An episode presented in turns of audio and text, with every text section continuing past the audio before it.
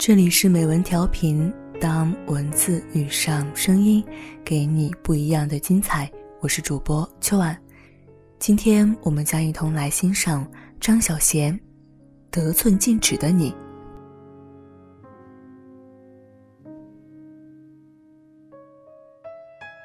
人总是得寸进尺的，分手之后，你哀求他跟你见面，你说：“我只是想见见你，没有别的要求。”他答应了，你告诉自己，他愿意再见我，我已经满足了。见过一次面之后，你又希望有第二次。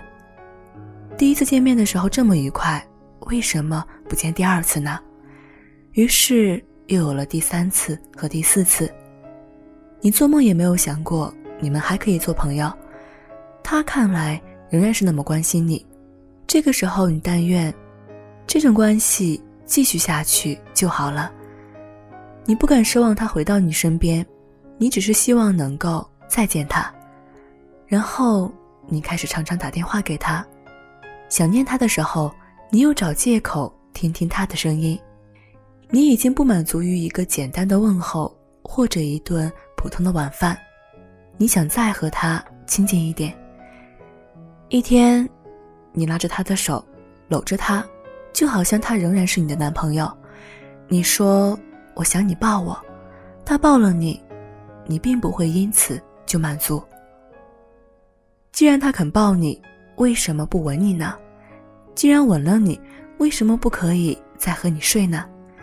你告诉自己，你只是渴望和他再睡一次，一次就够了。